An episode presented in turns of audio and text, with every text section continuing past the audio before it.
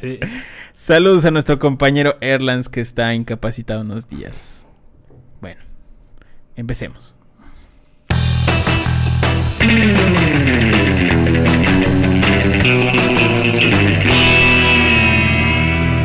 Internet, ¿qué tal? Buen día, buena tarde, buena noche tengan todos ustedes. Bienvenidos sean una vez más a este su increíble, fantástico, maravilloso, multiversal, Tridimensional. tridimensional, transhumánico, Multiversal. mu- transgénico, Multifuncional. multiversal, multifuncional. Funcional. Multiverso. Multiverso. Ya dijimos multiverso. Sigan, sigan. Poligámico. Poligámico Podcast de Aloha. Muchísimas gracias por regalarnos unos minutos en sus dispositivos móviles. Sabemos que sus vidas son muy ocupadas, entonces que nos dejen entrar, aunque sea un minuto, es muy especial para nosotros. No es cierto. Pero gracias por haber eh, descargado este podcast y usado el espacio de sus iPads, iPods, Zooms, eh, USBs con reproductor MP3, Sus Nokias. Nokia Engage, Engage. Su MP3 viejito. Su Sony, su Sony Ericsson Walkman. Sony Ericsson Walkman, etcétera, etcétera. Gracias por eh, Sus Palms. sus Palms Trio. Gracias por usar, pues, por usar este así su capacidad de almacenamiento en esos dispositivos móviles. Como todas las semanas, antes de empezar, hoy sí los voy a presentar antes de que nos empecemos a pelear. Eh, bueno, eh, a mi derecha tenemos a Edwin. Edwin, ¿cómo estás? Internet, muy bien. Aquí feliz de acompañarlos una vez más en este podcast. Ya adoptando la, la filosofía de aquí del sensei Barbón Sanshiro. Y a, mi, a mi- a mi izquierda, eh, Mikey, ¿cómo estás? El doppelganger de Sanshiro. ¡Internet! pues bien, bien. Eh, pues ya una semana algo ajetreada, pero bueno, productiva. ¿Por qué, por qué el Floor Manager nos está cortando los anuncios? ¿Qué pedo? Se oye culero. Oye, qué feo. Si los paras así como que... eh, eh, ya no le aplaudan. Es que nos tiene envidia porque él no Sí, sale. exacto. No está en cámara. y bueno, saludos a nuestro Floor Manager que como todas las semanas nos echa la mano para que este stream llegue a Su manita, sus güey. casas. Llegue a sus casas. Su bracito. Gracias, gracias Isaac, que pudo, que pudo estar, pudo estar trabajando en este momento en Televisa, pudo estar haciéndole tomas a Galilea Montijo en hoy. Bueno, no sé, la verdad es que hace mucho tiempo que no veo tele. ¿Sigue estando Puedo- Galilea Montijo en hoy? Sí. ¿Sí? Pudo, pudo, sal- pudo bailar a remanga la después. ¡A la madre! Pero prefirió estar con nosotros. gran referencia de señora, qué gran referencia. Se ve que tú veías televisión con tu mamá. Sí, veía, veía, veía Viva la Vida, perdón.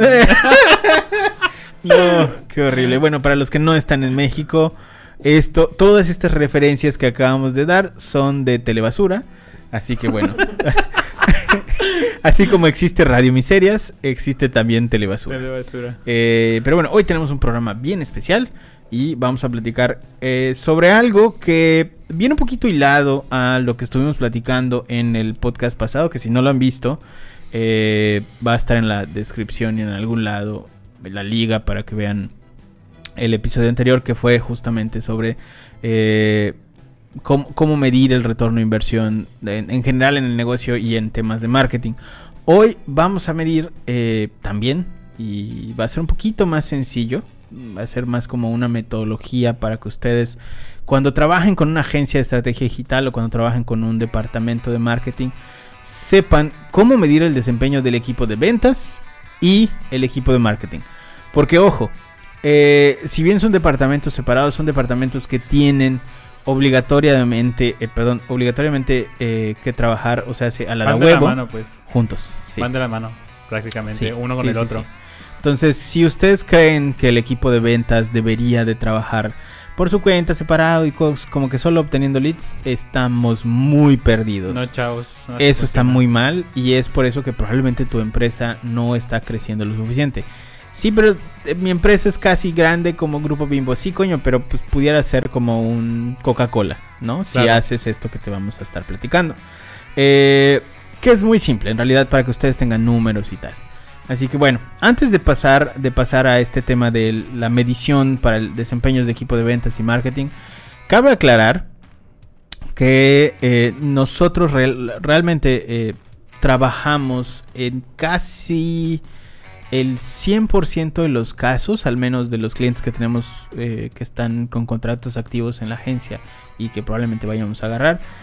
Trabajamos con empresas que tienen equipos de ventas, o sea, hace en muchos casos business to business o eh, que simplemente tienen una fuerza de ventas porque, bueno, el producto es muy complejo de, de vender, como por ejemplo un inmueble de lujo, es muy específico o algo así.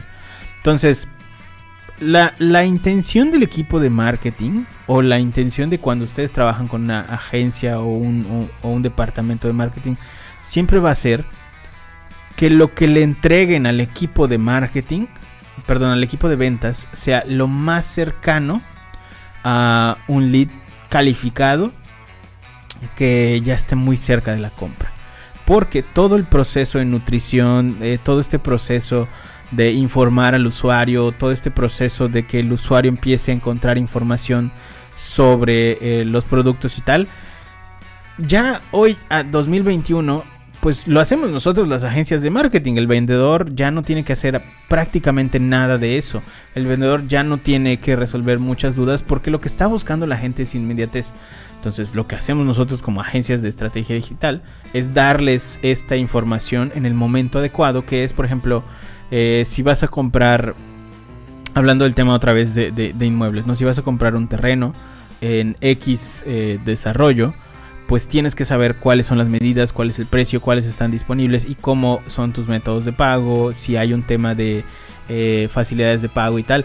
Y eso normalmente está en la página, entonces la gente va a averiguar toda esta información, va a ver qué hay cerca del desarrollo y cuando tomen su decisión es porque ya tienen toda esta información. Realmente lo único que deberían de hacer con el vendedor es un cierre y el cierre es, oye, llévame al desarrollo a ver qué pedo.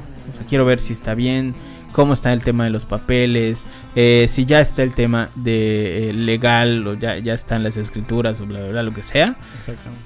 Pero es nada más ese cierre. El vendedor debería igual ese, famo- igual el ese famoso de, oye, no me aplicas un descuentito o algo así. Claro, las Es negociaciones. la- exacto. exactamente. Esto es prácticamente todo lo que hace el vendedor ahora, ¿no? Ya no es como antes que el vendedor tenía la responsabilidad, sí, de convencer al cliente. O sea, de convencer al cliente. Eh, pon tú andando con sus folletos, andando con toda esta, esta cuestión publicitaria, ¿no? Eso ya, eh, creo que ya está muy marcada esa diferencia, al menos en marketing digital. Sí, la verdad es que, o sea, la gente quiere tener toda la información. No hay algo más doloroso y lo podemos ver en Facebook cuando alguien pide información de un producto que te dicen inbox. Es, güey, pon la puta información, pon el puto precio y ya está. ¿Por qué? Porque la gente está buscando toda esa información y lo único que vas a hacer es pues, ponerte una tarea más que no necesitas. ¿no? Como darles el precio. Es en- prácticamente el, en que no- el que no enseña no vende. En ese caso, el que no muestra el precio, pues simplemente se queda ahí con las ganas de vender. Sí, porque no hay. O sea, hoy, como ya está toda la información en línea, no hay forma de que tu vendedor, si no logra, o sea, si el precio no le convence a alguien, no hay forma de que lo detengas de que vaya a la web y encuentre ese producto a un precio mejor, Claro. ¿sabes? Entonces, ya no- ya porque no toda es- tu competencia lo está publicando. Exactamente. Entonces, lo que tienes que hacer para facilitarte la, la tarea y faci- facilitar la tarea del equipo de ventas es ponerles toda la información porque la están buscando. El vendedor no debería de guardarse esta información como la llave para la venta, porque lo que va a hacer es uno perder el tiempo porque Sí. van a llegarle muchísimos leads que o sea, si les hubiéramos puesto el precio no iban a no iban a comprar de entrada. Y dos, no se va a poder enfocar con los leads que son buenos, que realmente pidieron pues esta, esta, eh, esta reunión con el vendedor porque quieren comprar, ¿no? Porque tienes 200 y de esos 200 te estás enfocando en los 200, ¿no? No en los mejores. Entonces, dicho esto, y más o menos explicado un poquito cómo se trabaja esta metodología con equipos de ventas y de marketing, pasamos, ahora sí, tenemos una, vimos que les gustó mucho, entonces tenemos una presentación esta semana también. Saludos a nuestro compañero Pablo que nos ayudó a eh, armarla, Un nuestro, saludo, Pablo. Perdón por, por marearte con nuestro, terminología. nuestro Nuestro- director de, de contenidos, contenidos. ya oficial. Por cierto, un aplauso para el- por el puesto de Pablito. No te freses, Pablo. Ya no te la creas. ya no le te la pueden, creas. ya le pueden decir director de contenidos, nuestro Nuestro content, mana- nuestro Content content manager. manager. content manager. Ahí está. Qué Bueno, pedorras es. Listo. Nuestro content manager Pablito este, nos ayudó a preparar este, esta humilde presentación. Cuando vaya a una fiesta ya puede decir, "Mm, ¿qué? ¿y a ti qué te dedicas? "Mm, Soy content, ma- content Soy manager. content manager. Mientras se acomoda su, su cuello de tortuga y girotea su vino. Soy, Así, soy soy content content manager. manager. Content manager. content manager. Así muy, muy, muy agringado. Ah, es content manager. Content Content manager. manager. Que no se entiende así, content manager. Ay, Lo siento, content Pablito, manager. te queremos mucho. Felicidades. Listo, Pablo. Felicidades por, por Content Manager. Este, ya estamos en la presentación, hijo. Ya. ¿Ya estamos ahí? Listo, perfecto. Listón. Ya está. Bueno, eh, ahorita vamos a ver cómo medir el desempeño del equipo de ventas y de marketing ya en un tema estructurado. Pero antes de pasar a eso, necesito que sepan las bases, porque si ustedes empiezan con esto y empezamos a hablar de pedos así como de marketing y un lead y qué es eso, y luego nos van a preguntar, pues va a ser un desmadre. Entonces vamos a aplicar lo mismo que estamos haciendo y que ya les dijimos que deberían de hacer con el equipo de ventas, que es explicar y tener toda la información disponible para la gente. Así que Claro. Punto número uno es eh, que ya es en, en- en- en la página 2, en la siguiente slide, es ¿qué es un lead? Un lead eh, prácticamente es un usuario eh, de internet que entrega sus datos personales a la empresa claro. para que la empresa re- lo registre y se, convierta en un cliente potencial. De hecho, esa es, es otra forma de referirse al lead, a cliente potencial. ¿Por qué? Porque es una persona Claro. que ha mostrado interés en tu marca, en tu producto, porque puede ofrecerle algo de valor.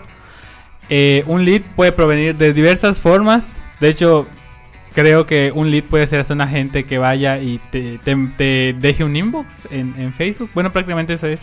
Llega una, una persona y te deja un inbox en Facebook. Es un lead. Pero una de las formas más comunes de obtener leads es a través de formularios o de un, de un Claro. formulario, ¿no? Eh, ¿cómo, ¿Dónde publico un formulario? ¿Cómo, ¿Cómo doy a conocer mi formulario? Puede ser a través de una landing page, que es una de las maneras más comunes. De hecho, para los que no están muy familiarizados con toda esta terminología, si una, alguna vez han entrado, por ejemplo, un, ejem- un, un ejemplo muy claro, cuando van a, a entrar a una página de automóviles, Ujú. Y checan, ¿no? Pues las especificaciones. Normalmente al final encuentran de estrena tu nuevo auto y te piden tu nombre, tu apellido, teléfono, eh, por ejemplo, si eres cliente de la marca o no y en algunos casos hasta tu presupuesto con el que tengas, ¿no? Ok. ¿Para qué sirve esto? Para perfilarte, que hablaremos un poquito más adelante de, de perfilar clientes, ¿no? Y otra forma no, de... no quiere decir que les pongan así como de lado. no. No. Otra forma de obtenerlo, y creo que es muy evidente porque prácticamente todos usamos redes sociales, es a través de Facebook, de LinkedIn y demás plataformas, ¿no? De hecho, por ejemplo, ustedes han- eh, pasa mucho, de vamos a poner ejemplo de inmobiliarias, ¿no? Eh, sale de tal desarrollo, desarrollo en Mérida, eh, con tales especificaciones, conoce más. Y le pican al, al botón de ya sea conocer más, registrarme, etcétera, y les de- despliega un formulario para que ustedes eh, rellenen esa información y prácticamente eh, eh, la empresa recibe sus datos para ponerse en contacto con ustedes. Prácticamente para eso es la información, para que la empresa les ofrezca la información que ustedes están solicitando. Claro. Sí. Ok, entonces prácticamente es alguien que dejó datos en algún lado, Sí, ¿no? O alguien sea, que dijo, bueno, este producto me puede ayudar en algo y pues voy a dejar mis datos de contacto. Claro, pero no necesariamente tiene que ser un producto, acuérdense, también puede ser, puede ser algo en específico, o sea, puede ser un boletín, Sí. puede ser un ebook, o sea, no necesariamente quiere, y hay que aclarar esto, un lead no quiere decir que esté interesado en comprarte un producto, Exactamente. el lead es simplemente ese usuario que se registró por algo. Exactamente, vamos a decirle que está metiendo el dedo en el agua Exacto. para ver cómo está, ¿no? De, "Mm, bueno, ok, vamos a ver. Vamos a ver qué es. Está el- interesado Vamos a ver qué sale de aquí. Claro, está interesado en algo. prácticamente. Pero vaya, si tú tienes una buena estrategia de, de marketing digital, pues seguramente tienes, por ejemplo, una calculadora de precios en tu sitio que donde le pides datos. Por ejemplo, si vendes eh, eh, si vendes paneles solares, hay forma de desarrollar calculadoras que te dicen cosas como cuánto vas a ahorrar y en cuánto tiempo vas a tener retorno de inversión. Sí, Para que tú le des este dato, generalmente se les pide, bueno, mejor dicho, la estrategia sería pedirles datos a las personas como nombre, correo, teléfono y eso pues ya sería el lead porque ya, ya hay un registro, ¿no? Y hay un interés de por medio, hay un, hay un contenido de valor de por Claro, medio, que puede ser, como tú dices, puede ser un ebook, puede ser eh, no sé, al... No sé, la verdad no se me ocurre algún contenido, pero creo que el más común, el contenido de valor más común es un ebook. Sí, sí, sí, sí. De hecho, a manera de ejemplo, yo recuerdo hace mucho tiempo que estaba investigando sobre dietas, así, so- sobre nutriólogos. Y había uno, un- una página que era como de nutrición general, en general. Y prácticamente su estrategia de, de- de- para generar leads era, de nos das tus datos, nos das tu, tu, ya sabes, desde el nombre, teléfono, correo, hasta peso, medidas, etcétera. Y te generaban como que un reporte general de tu, de tu estado físico. Y es una manera igual de, de generar leads, ¿no? O sea, ot- otorgar algún contenido de valor para la gente, prácticamente. Claro, por supuesto. Eh, me parece, por ejemplo, que hay una estrategia bien interesante en la página de Dr. Simi. Eh, no, sé, no, me acuerdo cómo se llama el grupo médico, pero la, la página de Dr. Simi, eh, de farmacias similares, para los que estén en México, tienen justamente este servicio de, nutrición en línea. Y casi todo es automático, no, no es con un... O sea, tú no pensaría que es un nutriólogo que te está atendiendo en el chat. Y no, la mayor parte del tiempo es, es, es un bot. Entonces el bot lo que te va preguntando es, ah, ¿qué desayunaste? ¿Qué comiste? No sé qué, no sé qué. Detecta un poquito la información que, que metiste y te dice, bueno, hiciste dos comidas fuertes, una débil, no sé qué. Eh, para tu edad, tu altura y, y- y- y no sé qué. eh, y tu tipo de vida, ¿no? Por ejemplo, si eres sedentario, no sé qué. Acá hay una dieta. Y tienen dietas como predefinidas. eh, pero pues ya tuviste que haber dado tus datos para, para que te dieran eso, ¿no? Y ya luego te dan como seguimiento. eh, te- o sea, te van mandando cosas así de toma piñamiel o no sé qué, alguna cosa así para que cagues. pero, pero bueno, va, va- va por ahí el asunto, va por Sí, ahí el asunto. claro. Entonces, un lead es básicamente un usuario que dejó datos en algún lado. Puede ser un formulario, puede ser eh, redes sociales, puede ser una videollamada donde te dejó datos, varios lados. Pero ya, ya tenemos sus datos básicos, ¿no? Que para usos prácticos vamos a decir que son nombre, apellido, correo y ya. Y teléfono. Po- po- podemos dejarlo en, en correo. El teléfono en algunos casos, o sea, si tu, tu estrategia va a ser de inbound y tal, y solo, por ejemplo, se registró al boletín, puede ser solo incluso nombre y correo, ¿no? Que sería el dato así más, más simple y menos cargado para la base de datos. Sí. Ahora, en, la, en el slide 3 explicamos un poquito cómo es este proceso, al menos en las estrategias de, de inbound marketing, de cómo, eh, cómo conseguimos a los leads. ¿No? El usuario entra a un sitio web o ve un anuncio en redes sociales, luego llega a un formulario mediante un call to action o landing pages o algo por el estilo, o un formulario en redes sociales, o una videollamada, o un webinar, bla, bla, bla. Y cuando llena este formulario donde sea, eh, ya se mete automáticamente a cualquier herramienta que tengamos para eh, administración de leads. Eh, puede ser un CRM, puede ser que te hayas hecho un CRM en Excel eh, o lo que sea, ¿no? Y ya una vez que estés ahí, estratégicamente, bueno, ya tienes una base de datos con la que puedes trabajar. O sea, siendo un- una empresa o siendo una agencia, la intención de estos leads es que pues, paulatinamente puedas trabajar con ellos, ¿no? Entonces, bueno, eso es el lead. Esa es la ínfima, la, la parte más pequeña de una ah, estrategia de marketing digital. Pues básicamente podríamos decir que es el lead. Sí. Posterior a esto, en la siguiente página, eh, hablamos de MQLs. Y ahorita les vamos a explicar por qué estamos diciendo esto de MQLs. ¿Qué es un MQL, mi querido compañero Edwin? Claro, eh, bueno, como vieron, eh, la primera parte son los leads y después de estos, los leads se pueden clasificar en MQLs y SQLs. Eh, ¿Por qué tienen esas siglas? Porque son eh, las nomenclaturas en inglés. Marketing Qualified Lead, estos son los MQLs. Eh, esto quiere decir que son los leads que ya están calificados por el equipo de marketing. En este caso eh, podría aplicar para nosotros, los que nosotros eh, detectamos que ya están listos y que ya dejaron su- sus datos, como bien mencionaron nuestros compañeros. Hay que hacer una separación, porque si bien dicen que ya te han dejado sus datos de contacto, esos son leads. Pero cuando ya tienen un interés en algún producto o servicio de la empresa, eh, ahora se convierten en MQLs porque ya están más calificados por el equipo de marketing y además muestran un interés eh, en cuanto a lo que está ofreciendo la empresa y sobre todo tiene un identificador que normalmente nosotros eh, como agencia cuando diseñamos los formularios los metemos que son los buyer persona. Eh, si no tienen mucho conocimiento de los buyer persona, los buyer persona nada más son como Perfiles de... Perfiles de comprador. Sí, Ajá, los del que... comprador ideal para tu producto o servicio. Normalmente. Una descripción del comprador ideal. Exactamente. Sí, recuerden que los datos del buyer persona son Hay- más hay- acercados a la un- realidad. ¿Hay un podcast del buyer persona o lo deberíamos de hacer? Contamos con. Creo que no. ¿Hay Creo, podcast contamos, creo que contamos uno donde hablamos del buyer person. ¿Sí? Sí, sí hay. No quiero asegurarlo, pero me parece que sí ya tocamos ese tema. Sí, ya, ya Bueno, está de los sí, primeros. sí, ya hay, este, vayan a ver. Lo vamos a dejar acá abajo. Si no, ahí lo hacemos, pero lo vamos a dejar acá abajo. No se Eh, creo que aunado a lo que comentó Edwin, esta parte del MQL es cuando empieza el famoso perfilado de, del cliente, ¿no? De ya se, se llega tu lead, se realiza el primer contacto y es cuando el, el, se- el cliente se descarta o pasa a ser un MQL. ¿Qué es un MQL? Como aunado a lo que dijo Edwin, es un lead que está un poco más interesado en tu producto, pero necesita todavía esta educación sobre el producto para terminarlo de convencer de que Sí, su y- producto y, y es bien de importante valor. esto de perfilados porque luego nos topamos con casos de clientes que nos dicen, oye, es que el lead no me contesta, oye, es que el lead no tiene presupuesto, y etc. Cualquier excusa o, o lo que fuera que fuera parecer una queja, ¿no? Esa es el- la chamba de, de nosotros como agencia y en, en particular, por ejemplo, de, de los encargados de PPC, por poner un ejemplo. Eh, tienen que definir bien el Ah, público fue pedrada para Miguel, ¿eh? y, Sí.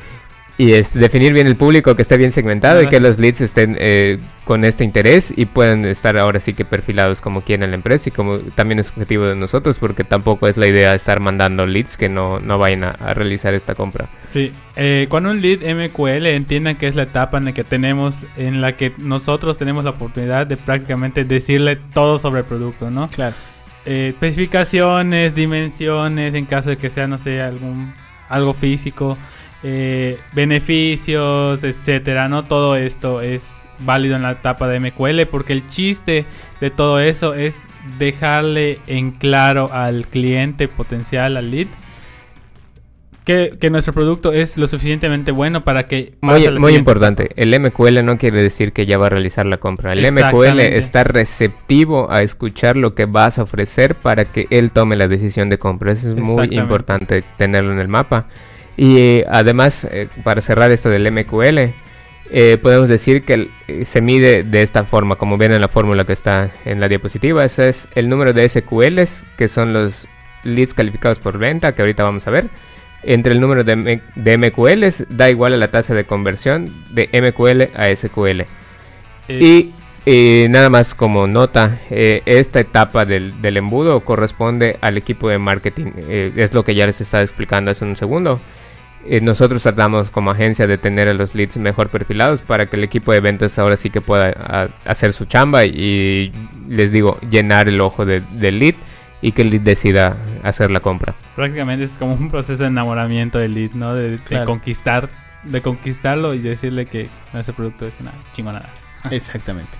Ahora, ahorita les, voy a- les vamos a explicar un poquito de por qué esta metodología de tener este tipo de leads, MQLs. Eh, porque vamos escalonando un embudo. Ahorita les vamos a explicar más o menos por Sí. dónde va esto. En la página 5, en el slide 5, eh, vamos a ver qué es un SQL. El SQL, eh, para los que nos estén escuchando, es un MQL. es un lead, es un marketing qualified lead, o sea, tuvo que haber sido primero un MQL. Es un MQL que fue contactado por el equipo de ventas y el equipo de ventas le preguntó si realmente tenía interés en el producto y bueno, ya esta persona demostró interés, tuvo el presupuesto y tuvo la sensatez de contestar las llamadas o de proceder con el con el eh, proceso proceder con el proceso qué idiota proceder con el tema de la venta. Eh, pero básicamente es un MQL que, ha sido confirmado por el equipo de ventas que realmente sí tiene ese interés en, en hacer esa en, en concretar la compra no y está eh, ávido de información quiere platicar con alguien eh, quiere programar una cita o quiere un poco más de información sobre cómo funciona el producto tal y tal. Pero ya confirmamos, hay interés, hay presupuesto y está receptivo. Esos son los tres factores que tienen que ir en una matriz para que el equipo de ventas sepa cuál de los MQLs son SQLs. Claro. Y con esto tenemos eh, esa es una tarea compartida. Los SQLs es un, es un tema compartido porque aquí el equipo de marketing la intención es que pues nos dediquemos a ver cuáles se descartan de los MQLs, por qué se descartan y cuáles sí pasan a ser SQLs, por qué están pasando a ser SQLs, para que nosotros trabajemos en estos porcentajes de, de, de, cambio, ¿no? De pasar de MQLs a SQLs. Ahora, y con estos aumentos de porcentaje, también trabajamos en las estrategias de, para que el equipo de ventas tenga una mejor comunicación con los leads y demás. Entonces, eso es un SQL. Un SQL, un Sales Qualified Leads, o sea, un lead calificado por ventas, es un lead MQL, un lead calificado por marketing, un Marketing Qualified Lead, que fue contactado por el equipo de ventas y confirmó que efectivamente había un interés de compra, hay un presupuesto y a huevo quiero recibir información. Entonces, pasamos a la página 6, donde ya tenemos eh, las oportunidades, que esto es otro tema y esto va un poco más en el, en el sentido de... Eh, en el sentido del, CRM, eh, porque bueno, esta es digamos que una clasificación que ya la, la daríamos más a fondo en el CRM que es una oportunidad ya en el, en el idioma de, un CRM, por así decirlo. Claro, las oportunidades es, eh, continuando con este tema de avanzar en el embudo, eh, es cuando el SQL eh, ya mostró este interés, ya está confirmado y ya inició el proceso de, como decíamos, de, enamoramiento para atraer al cliente, ya va más allá. Entonces el cliente ya está viendo lo que estás ofreciendo y se convierte en la oportunidad de cerrar el negocio. Es decir, eh, en esta etapa del embudo, todos los leads han mostrado un interés real, ya han confirmado datos, ya han confirmado cuándo y cómo quisieran hacer la compra y empieza el proceso de estirar y, aflojar. entonces las negociaciones ¿Cómo fue vienen. La canción? ¿Cómo era la canción? La remanga la empieza ese proceso.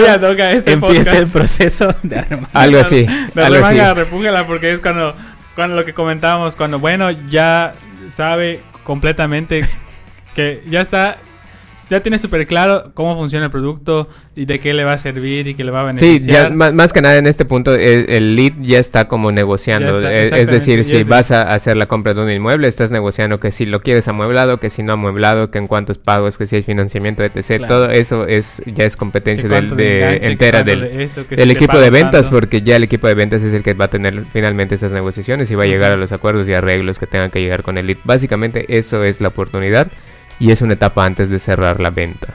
Exactamente, eso es una oportunidad. Y pasamos ya en la, en la, en la slide 7, pues ya al tema de ventas. Aquí no hay nada que explicar, es una venta. O sea, ya, cuando hay un cierre, ya que se firmó el contrato, ya que se pagó o ya que se entregó el producto, ya es una venta y bueno, ya está marcado como una venta. Todo esto son etapas de un embudo, ahorita les vamos a mostrar cómo.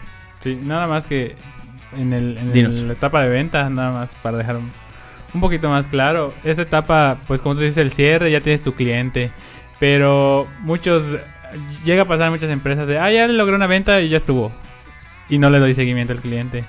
¿Qué pasa? Que con todo este rollo de las nuevas tecnologías, eh, esos clientes tienden a convertirse en evangelizadores. Claro. Es decir, que ellos te recomiendan a otras personas de, de boca a boca tu marca, tu producto, tu servicio. Y por eso igual es un... Es, sí es la etapa final, pero igual es una etapa que puede marcar la diferencia entre obtener más clientes o conservar los que tenemos. Claro. Exactamente. Sí, y además, eh, o sea, ya en la etapa de posterior a la venta, tú ya tienes todos los datos de este lead y puedes trabajar con un tema de recompra. Exactamente. Pero eso creo que pudiera ser para, para, otro, para otro podcast. Si nos vamos a la página 8, eh, aquí ya vamos a ver cómo funciona. Este, perdón, hoy otra vez vamos a ver tablas. Aquí vamos a ver otra vez ya cómo funciona el desempeño general. Y esto es lo que. Esta es la tabla que ustedes deberían de estar. Copienla tal cual. Eh, esta es la tabla que ustedes deberían de estar usando con su agencia de marketing digital.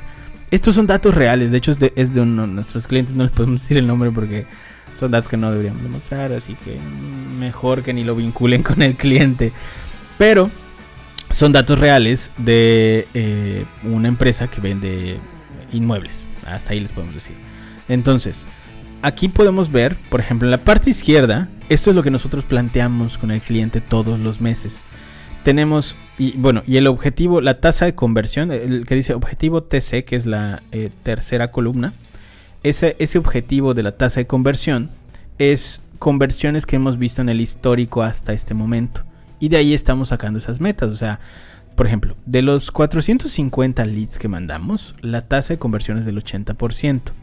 O sea, el 80% de los leads que se mandan se vuelven MQLs, que son los 360 leads que están abajo.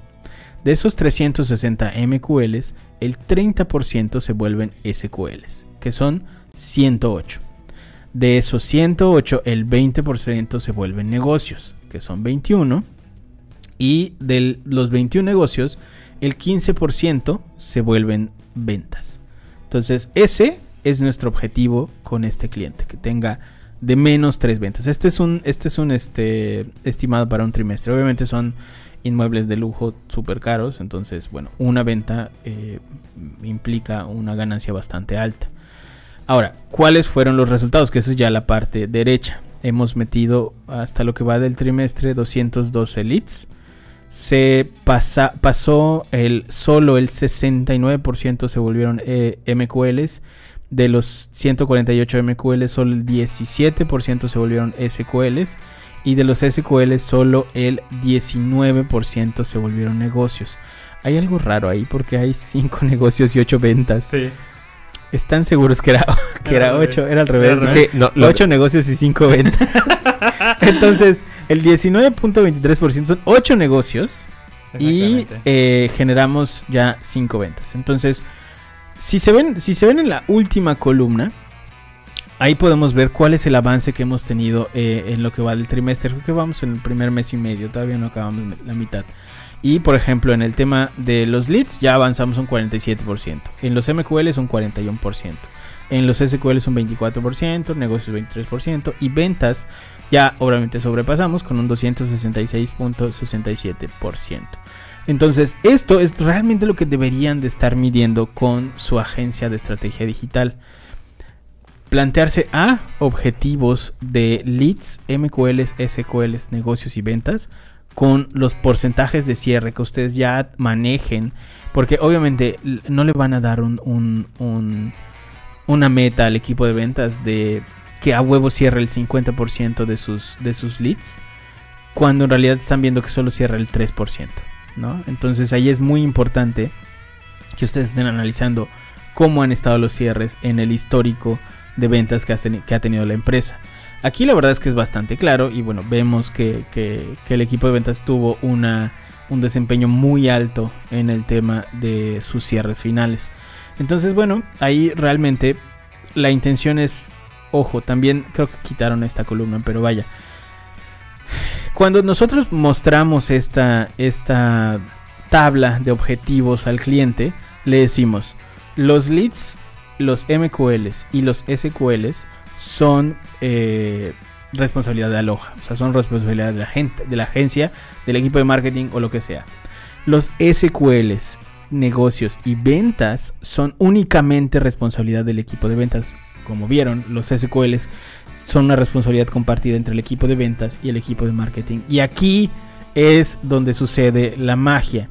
Cuando nosotros compartimos los SQLs con el equipo de ventas, realmente ahí es donde podemos decir, mira, eh, los leads que estás, este, por ejemplo, eh, donde nosotros podemos analizar las llamadas, que, por ejemplo, los tiempos de llamada, ¿no? Que esto es bien importante, al menos para este tipo de clientes, ¿no? Que son inmobiliarios. Eh, si tu tiempo de, lla- de- de llamada pasa de los 30 minutos, pierdes casi el 80% de probabilidades de que te contesten, ¿no? Porque son datos que hemos visto con los clientes. Entonces, si tú logras hacer las llamadas en, la ventana de los 30 minutos en la cual entró el lead, pues tienes un 80% de probabilidades reales de que te conteste y de que se vuelva un eh, lead calificado por ventas.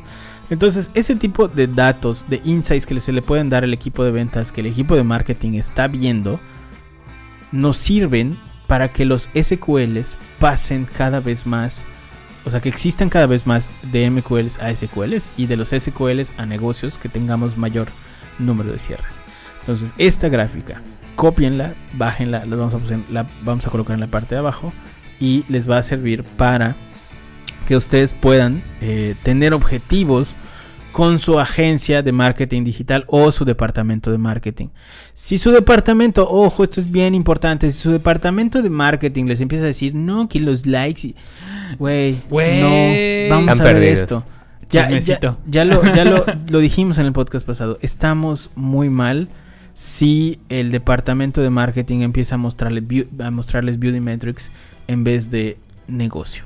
¿Ok? Sí, sí, por ejemplo, para, ven- ajá, para vender cosas, por ejemplo, inmuebles, les dice, alcanzamos a tantas personas, les está engañando. No es, o sea, el alcance no vende, los likes no venden, comentarios no venden.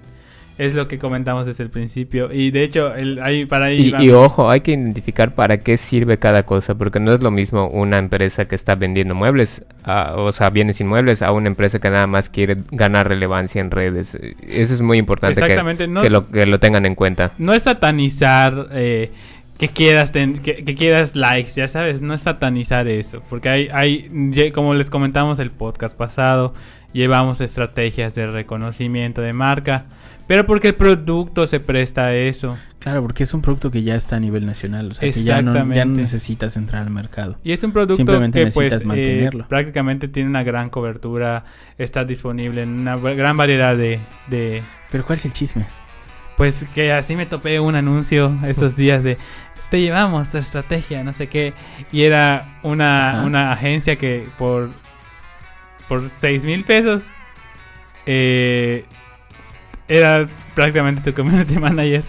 O sea, te vendí, te, te, hacemos el siete publicaciones. Te hacemos así que, digo, no está mal, pero pues la verdad, ese tipo de Claro, servicios o sea, no se que- apegan a una estrategia de ventas. Exactamente, o sea, es que mientras la agencia sea honesta y te diga, mira, yo te voy a mover las redes sociales para que no se vea Claro. vacío y porque es una estrategia de comunicación, fine, o sea, ahí está bien. Claro. Pero de ahí a que te digan, yo te voy a llevar el éxito porque tus negocios, no sé qué, es una mamada, o sea, no les crean. Si les dicen eso, que a raíz de moverles las redes sociales van a generar negocio, Güey, No. o igual que No por pasa de que, ah, te ayudamos a vender en Facebook, y así como te, te hacen tu página y, y Y ponen no tus es productos y ya y está. ya, No. y la verdad no. Pero bueno, dicho sea de paso, pues ya tenemos aquí toda la información y tenemos este documentito que se los vamos a regalar en la parte inferior del podcast.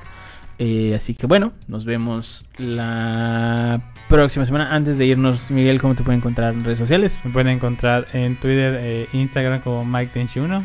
Todavía no he terminado de configurar mi página de Facebook, que la vamos a terminar. Ok. Y pues prácticamente ahí me pueden encontrar en, en esas dos redes, más que nada. Perfecto. Edwin, ¿cómo te pueden encontrar en redes sociales? Arroba EdwinPGZ, ahí estamos para apoyarlos en lo que necesiten y suscríbanse, no olviden suscribirse a esto y tomen nuestros datos. Exactamente. Y a mí como arroba soy Sanshiro. Me acabo de dar cuenta, o sea, me di cuenta en el podcast pasado que la etiqueta que están poniendo abajo dice yo soy Sanshiro. ¿Estoy bien? Bueno, está mal, obviamente. Porque mi equipo eh, se fija en todo, obviamente. Eh, eh, mi, mi username en Twitter y en todas las redes sociales es soy Sanshiro. Soy Sanshiro, no arroba yo soy Sanshiro. Qué chingados es, dice. Pero bueno, nos vemos la próxima semana. Cuídense. Bye. Bye.